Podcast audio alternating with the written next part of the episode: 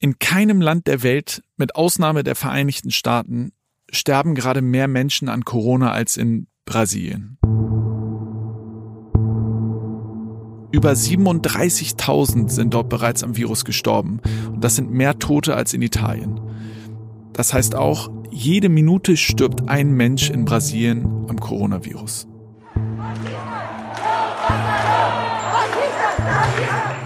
Jetzt demonstrieren Tausende gegen die rechte Regierung unter dem Präsidenten Jair Bolsonaro.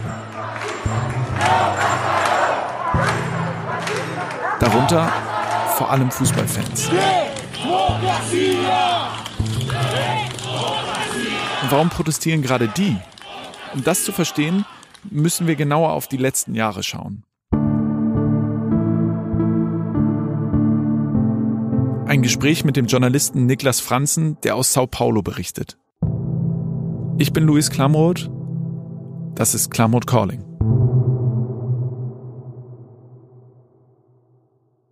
Hallo Niklas, hier ist Luis. Hi, grüß dich. Niklas, du berichtest ja seit vielen Jahren aus und über Brasilien. Erzähl mal, was ist da gerade los? Corona scheint das Land ja vollständig im Griff zu haben.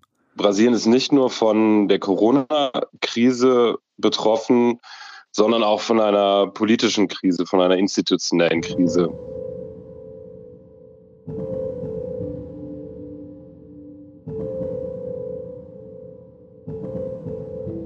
Vielleicht erstmal zu Corona. Man sieht hier zum Teil wirklich dramatische Bilder aus Brasilien, Bagger, die Massengräber ausheben, völlig überfüllte Krankenhäuser, Menschen, die auf Krankenhausgängen ersticken, weinende Bürgermeister. Also es ist wirklich eine dramatische Situation hier in Brasilien und viele Menschen machen dafür eine Person verantwortlich, nämlich den rechtsradikalen Präsidenten Jair Bolsonaro. Libertaremos o Brasil e o Itamaraty das Relações Internacionais der hat Corona am Anfang erstmal als Fantasie bezeichnet, hat geleugnet, dass es diese Pandemie überhaupt gibt, ist dann dazu übergegangen, äh, von einer kleinen Grippe zu sprechen, hat bei einer Fernsehansprache auch gesagt, dass er sich um seine eigene Gesundheit keine Sorgen machen müsse, da er früher Athlet gewesen sei.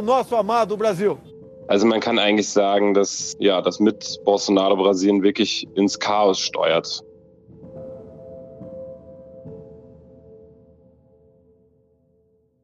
Da vermischen sich, wie du sagst, zwei Krisen. Also einmal die Corona-Krise und dann auch noch eine politische Krise. Äh, vielleicht können wir noch mal einen Schritt zurückgehen und von ganz vorne beginnen. Mit der Wahl Bolsonaros.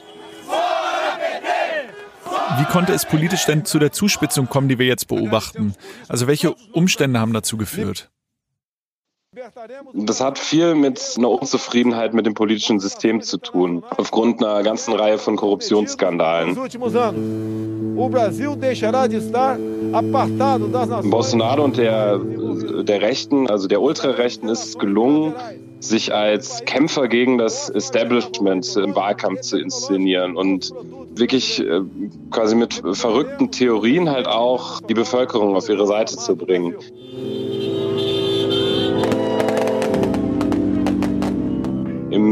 Jahr vor der Wahl wurden in Brasilien 60.000 Menschen ermordet.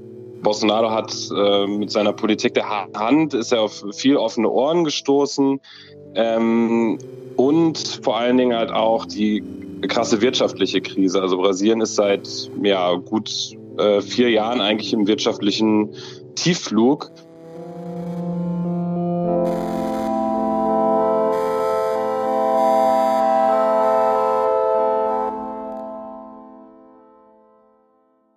Okay, also Bolsonaro überzeugt die Menschen, ihn zu wählen mit teilweise fraglichen Methoden. Jetzt regiert er ja aber schon seit über anderthalb Jahren. Ist er denn mit seiner populistischen, antidemokratischen Masche immer noch erfolgreich? Er macht Politik für seine eigene Wählerbasis und da ist er sehr erfolgreich und das ist das Gefährliche. Umfragen zeigen, dass Bolsonaro in der, in der Ablehnung, die Ablehnung gegen den Präsidenten wächst. Aber er hat eine stabile Basis von 30 Prozent der Bevölkerung die treu hinter ihm stehen und äh, an diesen 30 Prozent ist wahrscheinlich nichts zu rütteln. Man muss dazu sagen, dass ein Teil dieser 30 Prozent äh, wirklich sehr radikal ist und ja, Bolsonaro fast schon mit einem religiösen Eifer verehren. Und wöchentlich finden in Brasilien Demonstrationen statt, zum Teil auch extrem gewalttätige Demonstrationen, wo unter anderem auch für die Schließung des Kongresses und des Parlaments demonstriert wird. Also die Bolsonaro-AnhängerInnen wollen im Grunde genommen jetzt mal ganz einfach ausgedrückt die Demokratie dicht machen. Für mich klingt das so, als sei der Präsident in seiner Position relativ sicher. Also als ob er eine Amtsenthebung zum Beispiel so bald nicht fürchten müsste. Ähm, da genießt er ja anscheinend eine stabile Unterstützung in der Bevölkerung. Und das verwundert mich, denn du hast ja eben auch schon von diversen Skandalen gesprochen. Und vor kurzem ist ja dieses Video äh, einer seiner Kabinettssitzungen öffentlich geworden. Das habe ich mitbekommen, weil Freunde von mir das bei Twitter gepostet haben, weil er da ja auch ziemlich spektakuläre Sachen von sich gibt. Und sagen wir so, besonders präsidial war der Auftritt nicht.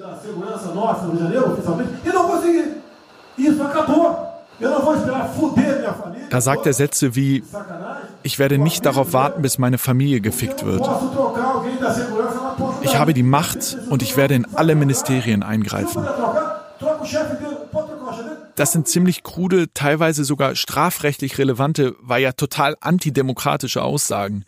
Niklas, wie hat denn die Bevölkerung darauf reagiert? Also es muss ja irgendwas ausgelöst haben. Naja, aber beim Gros der Bevölkerung hat dieses Video Bestürzen ausgelöst. Also man muss dazu sagen, es war nicht nur Bolsonaro, der sich da geäußert hat in dieser Kabinettssitzung, sondern auch mehrere MinisterInnen. Da wurde unter anderem gesagt äh, vom Bildungsminister, die Penner des obersten Gerichtshofs muss man ins Gefängnis werfen.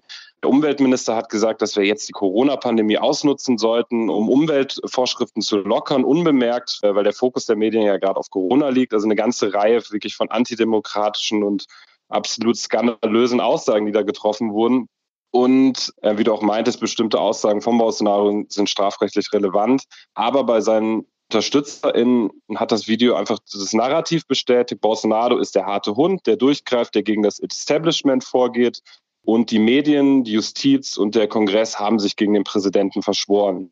Also beide Seiten wurden eigentlich durch dieses Video bestätigt, kann man sagen. Das ist ja ähnlich wie bei Trump auch, zumindest die Mechanismen.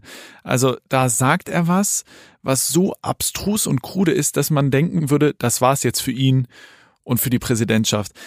Aber bei seiner Anhängerschaft, bei seinen AnhängerInnen verliert er gar nicht an Zustimmung.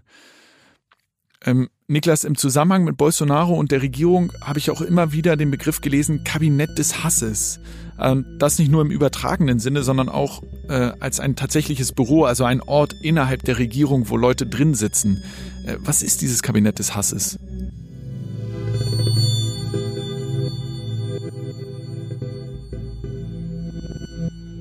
Bis jetzt kann man noch nicht beweisen, dass es wirklich aus der Regierung kommt. Es werden denen enge Verbindungen ins Regierungslager nachgesagt, aber das muss auf jeden Fall noch weiter ermittelt werden. Also das Kabinett des Hasses ist äh, eine Gruppe von PolitikerInnen, JournalistInnen und UnternehmerInnen, die systematisch Fake News und Hetze gegen die demokratischen Institutionen in den sozialen Netzwerken verbreiten. Also das hat schon im Wahlkampf angefangen. Da wurden wirklich absurde Falschmeldungen ins Internet geflutet. Die bekannteste ist wahrscheinlich die, dass der Gegenkandidat von, von Bolsonaro mit seiner Partei Babyfläschchen in Form eines Penis in Kindergärten verteilt hat. Also wirklich absurde Fake News. Das klingt jetzt verrückt und es klingt zum Teil auch ein bisschen lustig, was da verbreitet wurde, aber das Traurige ist, es sind wirklich viele Leute das geglaubt haben und das mit diesem Narrativ der großen Verschwulung, der Genderisierung wirklich Wahlkampf gemacht wurde diese Gruppe, dieses Kabinett des Hasses, die sollen angeführt werden vom Sohn des Präsidenten, von Carlos, der zweitälteste Sohn. Der steht seinem Vater eigentlich nichts nach, auch ultrarechts, wirklich ein Hardliner, der wird auch Pitbull genannt für seine aggressive Art. Und die sollen von reichen, einflussreichen Unternehmern finanziert werden.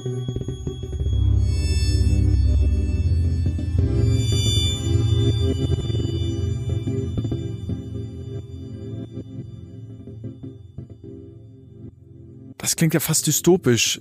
Also dieses Kabinett des Hasses, auch wenn nicht endgültig geklärt ist, ob es das jetzt wirklich gibt. Aber was es ja doch zeigt, ist, dass da Bolsonaro in einer Art Machtkampf steckt gegen seine eigenen demokratischen Institutionen. Gerade in den letzten Wochen sehen wir, dass sich hier die Lage vor allen Dingen zwischen dem obersten Gerichtshof und der Regierung zuspitzt. Der oberste Gerichtshof hat etliche Dekrete von Bolsonaro geblockt. Er hat, wie du auch schon angesprochen hast, dieses Video freigegeben.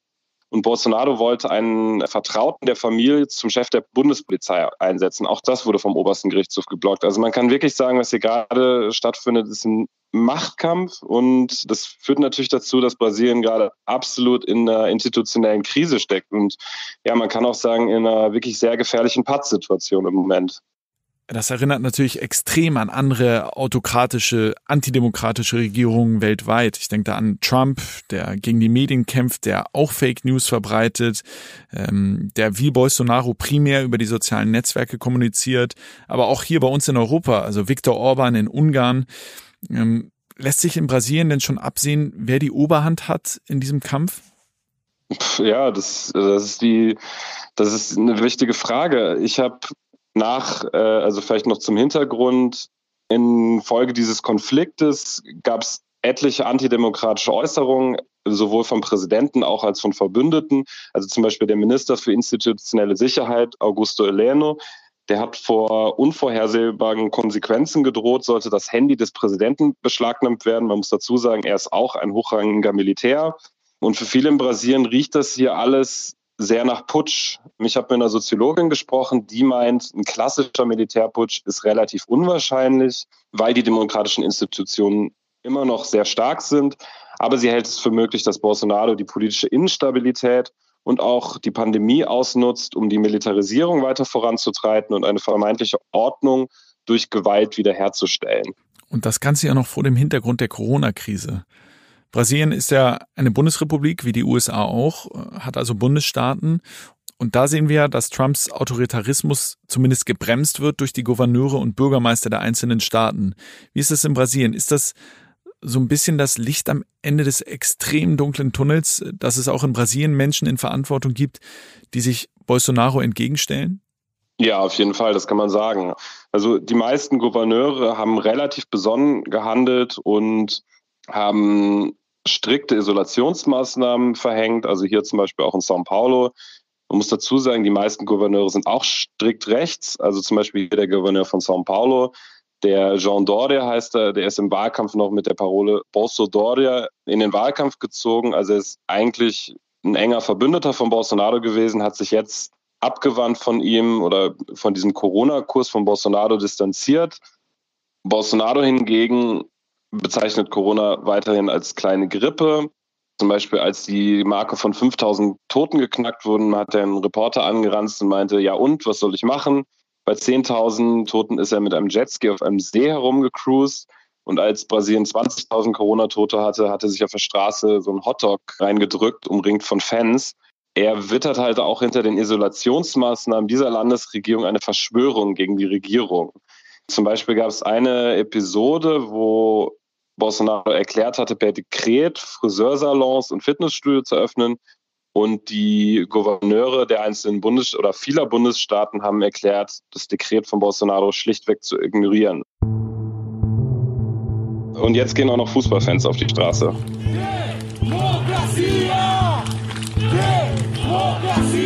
Wie kommt es, dass jetzt ausgerechnet Fußballfans gegen den Präsidenten demonstrieren? Da muss man ein bisschen zurückgehen und sich die Geschichte vor allen Dingen von einem Verein in São Paulo angucken, nämlich Corinthians. Ähm, Weltpokalsieger, wirklich ein Top-Club, mehrmals die südamerikanische Champions League gewonnen. Eigentlich schon zum Ende der Militärdiktatur hat der Verein einen linken Soziologen zum Sportdirektor ernannt. Und mit diesem ähm, Sportdirektor ging ein einmaliges Experiment im brasilianischen Fußball los, die Democracia Corintiana, also die Corinthians-Demokratie. Im Prinzip wurde der Club kollektiviert, alle Entscheidungen wurden äh, von da im Kollektiv geführt und der Verein wurde zu einem sehr wichtigen Sprachrohr der Opposition. Also zum Beispiel haben die Spieler auf ihren Trikots politische Botschaften gegen die Diktatur getragen, auf der, auch auf der Kurve. Also die Fußballfans haben sich gegen die Diktatur engagiert und auch auf dem Platz haben sich mehrere Spieler auf die Seite der Demokratiebewegung gestellt. Am bekanntesten ist wahrscheinlich der Nationalspieler Sokrates. Das ist ja eigentlich die klassische Antithese zum klassischen Fußballspieler. Er war ein bekennender Linker, hat Kette geraucht, hat Marx gelesen und hat eigentlich immer diese Bewegung für direkte Wahlen unterstützt.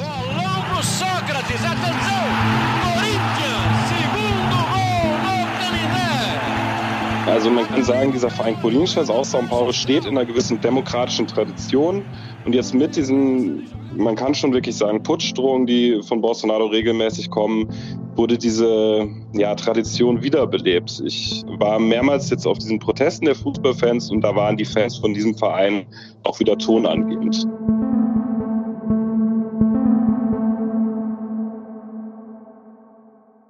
Also weil die Linken gerade nichts gebacken bekommen, regeln das jetzt die Fußballfans. Das ist schon echt symbolträchtig für den Zustand der Linken in Brasilien. Und da soll noch mal jemand sagen, Fußball wäre nicht politisch. Wie geht's denn jetzt weiter mit den Protesten? Man würde sich ja wünschen, dass aus dieser Fußballfanbewegung eine breite gesamtgesellschaftliche Bewegung wird. Für nächste Woche ist wieder eine Demonstration hier in São Paulo äh, angemeldet. Auch in anderen Städten soll es Demonstrationen geben. Da stehen wieder immer Fußballfans hinter. Ja, es wird jetzt abzuwarten sein, ob jetzt wirklich die große Bewegung gegen Bolsonaro kommt. Meiner Meinung nach hat das viel zu lange gedauert und es wird höchste Zeit, dass das passiert. Niklas, vielen Dank für diesen wirklich umfassenden Blick auf die Situation in Brasilien. Das war sehr spannend. Danke. Ja, danke für die Einladung und alles Liebe aus São Paulo. Tschüss. Mach's gut. Tschüssi.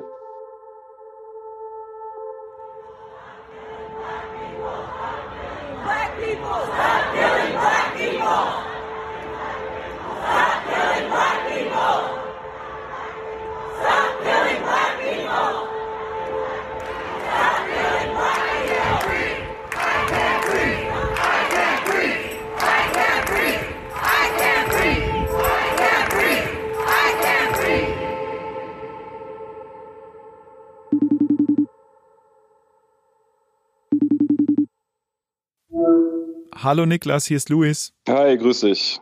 Niklas, wir haben vor zwei Wochen telefoniert, da waren schon heftige Proteste, aber wir mussten dann eine Amerika-Folge aufgrund der Aktualität dazwischen schieben.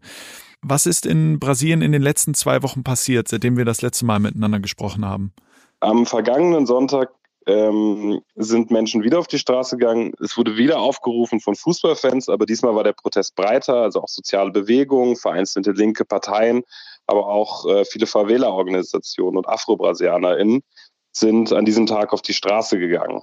Also man kann sagen, der Widerstand gegen Bolsonaro hat nochmal richtig Fahrt aufgenommen, vor allem wegen der Fußballfans. Und mittlerweile deutet es sich ja an, dass daraus eine wirklich große gesamtgesellschaftliche Bewegung werden könnte. Die Proteste sind aber auch innerhalb der Linken oder innerhalb der Opposition umstritten. Brasilien befindet sich gerade wirklich auf dem Höhepunkt der Pandemie schon 37.000 Tote, also die zweitmeisten Tote weltweit. Es gibt einen Toten pro Minute mittlerweile. Also die Zahl der Corona-Toten hat sich so pro Tag bei mehr als 1000 eingependelt. Also wirklich dramatische Zustände in Brasilien. Aber mit vielen Leuten, auf denen ich den Protest gesprochen habe, die haben mir gesagt, dass es zu diesem Zeitpunkt wichtiger ist, die Demokratie zu verteidigen und gegen die ja wirklich konstanten Drohungen der Bolsonaro-Regierung zu demonstrieren. Das heißt, die Corona-Situation in Brasilien wird immer schlimmer, es sterben immer mehr Menschen, aber gleichzeitig formiert sich auch eine breite Opposition auf der Straße, die gegen die Bolsonaro-Regierung angeht. Macht dir die Situation jetzt Hoffnung? Also der letzte Protest auf jeden ähm, aber auch Bolsonaro, ähnlich wie US-Präsident Trump, wettert jetzt regelmäßig gegen Antifaschistinnen. In einem Interview hat er antifaschistische Gruppen als Terroristen und Asoziale bezeichnet. Und ja, das macht mir auf jeden Fall schon auch ein bisschen Angst. Sollte da jetzt wirklich eine breitere Bewegung, eine Massenbewegung mit großen Protesten draus wachsen, kann ich mir vorstellen, dass die Gewalt gegen diese DemonstrantInnen zunehmen wird und dass es für Bolsonaro auch ein Vorwand sein könnte, um die Militarisierung und Repression weiter anzuheizen. Ich glaube, diese Krise, diese Dreifachkrise im Prinzip, also die politische Krise, die Gesundheitskrise und die wirtschaftliche Krise wird Brasilien noch lange beschäftigen. Auch wenn ich es mir wünschen würde, sehe ich da nichts Gutes am Horizont. Dann hoffe ich, dass du wenigstens gesund und sicher bleibst. Niklas, Vielen, vielen Dank, dass du dir nochmal die Zeit genommen hast. Ja, danke auch und liebe Grüße aus São Paulo.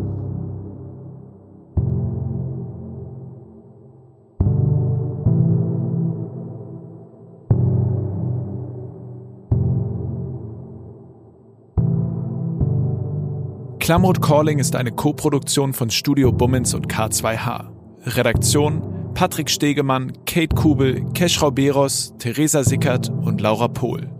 Ton und Schnitt Christian Pfeiffer und Henk Heuer.